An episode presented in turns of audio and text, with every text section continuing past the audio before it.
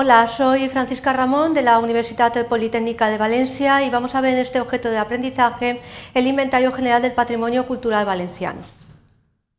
Los objetivos del presente objeto de aprendizaje van a ser los siguientes. Explicar qué es el Inventario General del Patrimonio Cultural Valenciano, describir cuáles son aquellos bienes que se van a inscribir en ese inventario y luego, por último, vamos a analizar las medidas de protección de los bienes que han accedido a dicho inventario. Para ello, los contenidos que vamos a desarrollar van a ser los siguientes. Vamos a ver el inventario general del patrimonio cultural valenciano, luego vamos a ver aquellos bienes eh, según la diferencia entre bienes muebles y bienes inmuebles, y luego vamos a ver el régimen de protección de los bienes inventariados según la legislación que es aplicable. Bien, para empezar con el primer punto, nos podemos plantear las siguientes cuestiones tenemos un bien eh, cultural que tiene un valor, un bien de interés cultural, y la pregunta que nos podemos plantear sería, ¿cómo se podría proteger ese bien? ¿Hay algún instrumento legal en la legislación que vamos a estudiar que establezca algún régimen específico para protegerlo? Esa sería la pregunta. Bueno, la respuesta que vamos a poder dar es que hay que aplicar la ley del año 1998, que es la ley autonómica valenciana que regula el patrimonio cultural valenciano. Y esa legislación regula lo que se denomina el Inventario General del Patrimonio Cultural Valenciano. Entonces, el instrumento que tenemos para proteger los bienes es lo que se denomina inventario. Entonces tenemos que ver cuáles son aquellos bienes que van a poderse inscribir dentro de ese inventario porque no todos los bienes van a poder acceder al inventario para tener dicha protección. ¿Cómo lo podemos definir lo que es el inventario? Pues tenemos que tener en cuenta que es un instrumento legal de protección que además tiene que eh, diferenciarse entre los bienes de carácter mueble e inmueble y también aquellos denominados bienes inmateriales, que son los bienes que se denominan intangibles, es decir, que no se pueden tocar. Y luego tenemos que tener en cuenta que para que accedan a ese instrumento de protección, que es el inventario, los bienes tienen que tener un valor eh, pues que son especialmente significativo.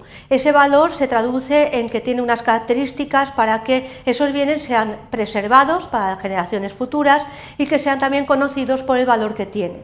Solamente si tienen esas características van a poder acceder a dicho eh, inventario para tener una protección mayor. La siguiente pregunta que nos planteamos es ¿qué se inscribe en el inventario? ¿Podemos inscribir en el inventario cualquier tipo de bien? ¿Solo son los bienes de interés cultural los que van a poder acceder a ese inventario? O también vamos a poder inscribir aquellos bienes que no tienen un eh, valor como interés cultural, bien de interés cultural declarado, y son aquellos bienes de relevancia patrimonial, es decir, unos bienes que tienen una relevancia menor, pero que también tienen su importancia. Bien, pues tenemos aquí en esta tabla eh, todos aquellos bienes que van a poder acceder, tanto los bienes de carácter mueble, inmuebles e inmateriales declarados bienes de interés cultural, también los bienes inmuebles de relevancia local, los bienes muebles de relevancia local, es decir, tenemos las dos características de los bienes, tanto inmuebles como bienes muebles, y luego también vamos a tener en cuenta los bienes inmateriales de relevancia local. Entonces, por un lado tenemos los bienes declarados BIC, que son los bienes de interés cultural, que es la máxima protección que le otorga la legislación, pero luego también tenemos los bienes de relevancia local, que tienen una menor protección, pero que también van a acceder al inventario. Pero aparte de ello vamos a tener otros bienes que son aquellos que tienen una naturaleza documental, bibliográfica y también eh, ya sea de naturaleza audiovisual, tanto de relevancia patrimonial como también los que se denominan bienes inmateriales de naturaleza tecnológica que tienen una relevancia patrimonial tenemos que tener en cuenta que los bienes muebles e inmuebles se les aplica el Código Civil para eh, saber cuál es su naturaleza, los artículos 333 y siguientes, y los bienes denominados inmateriales son aquellos eh, que son eh, denominados intangibles, son aquellos bienes de la creación que pueden haber sido declarados como bienes de interés cultural o bien tener una relevancia de carácter local. Otra pregunta que nos planteamos es, ¿los bienes inventariados gozan de alguna protección? Es decir, una vez que acceden al inventario, ¿van a ser protegidos de alguna manera especialmente significativa? Bueno, pues la respuesta es que sí. La ley hace referencia a una serie de derechos y obligaciones, la ley del patrimonio cultural, y vamos a ver cuáles son aquellas normas que se establecen.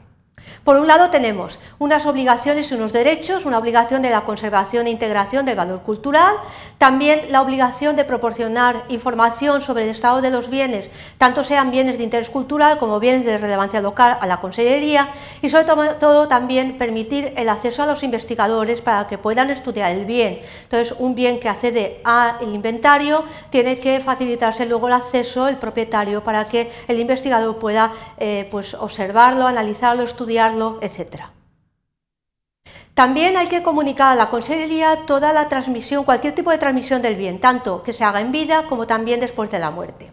Hay otras eh, obligaciones y derechos como es la ejecución subsidiaria, la prohibición de derribo del bien, teniendo en cuenta que puede ser un bien inmueble, los derechos de tanto y retracto, que son los derechos de adquisición preferente, para que en el caso de venta del, inmueble, del mueble o del inmueble pueda eh, ejercitarse ese derecho de tanteo por parte de la Administración y luego tiene la característica de inalienabilidad e imprescriptibilidad.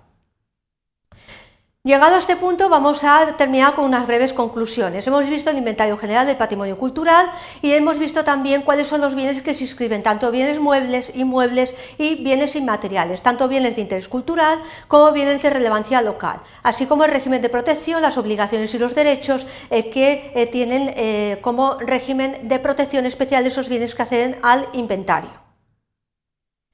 Aquí tenéis enlace a la legislación que se aplica, principalmente es la Ley de Patrimonio Cultural del año 1998, que ha sido modificada en dos ocasiones, en el año 2004 y en el año 2007. Y por último, unas lecturas bibliográficas recomendadas por si queréis profundizar un poco más.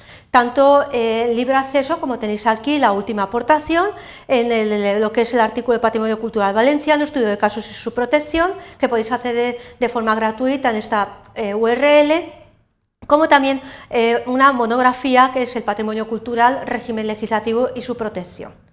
Espero que estas breves notas sobre el inventario general del patrimonio cultural valenciano os haya resultado de utilidad y muchas gracias por vuestra atención.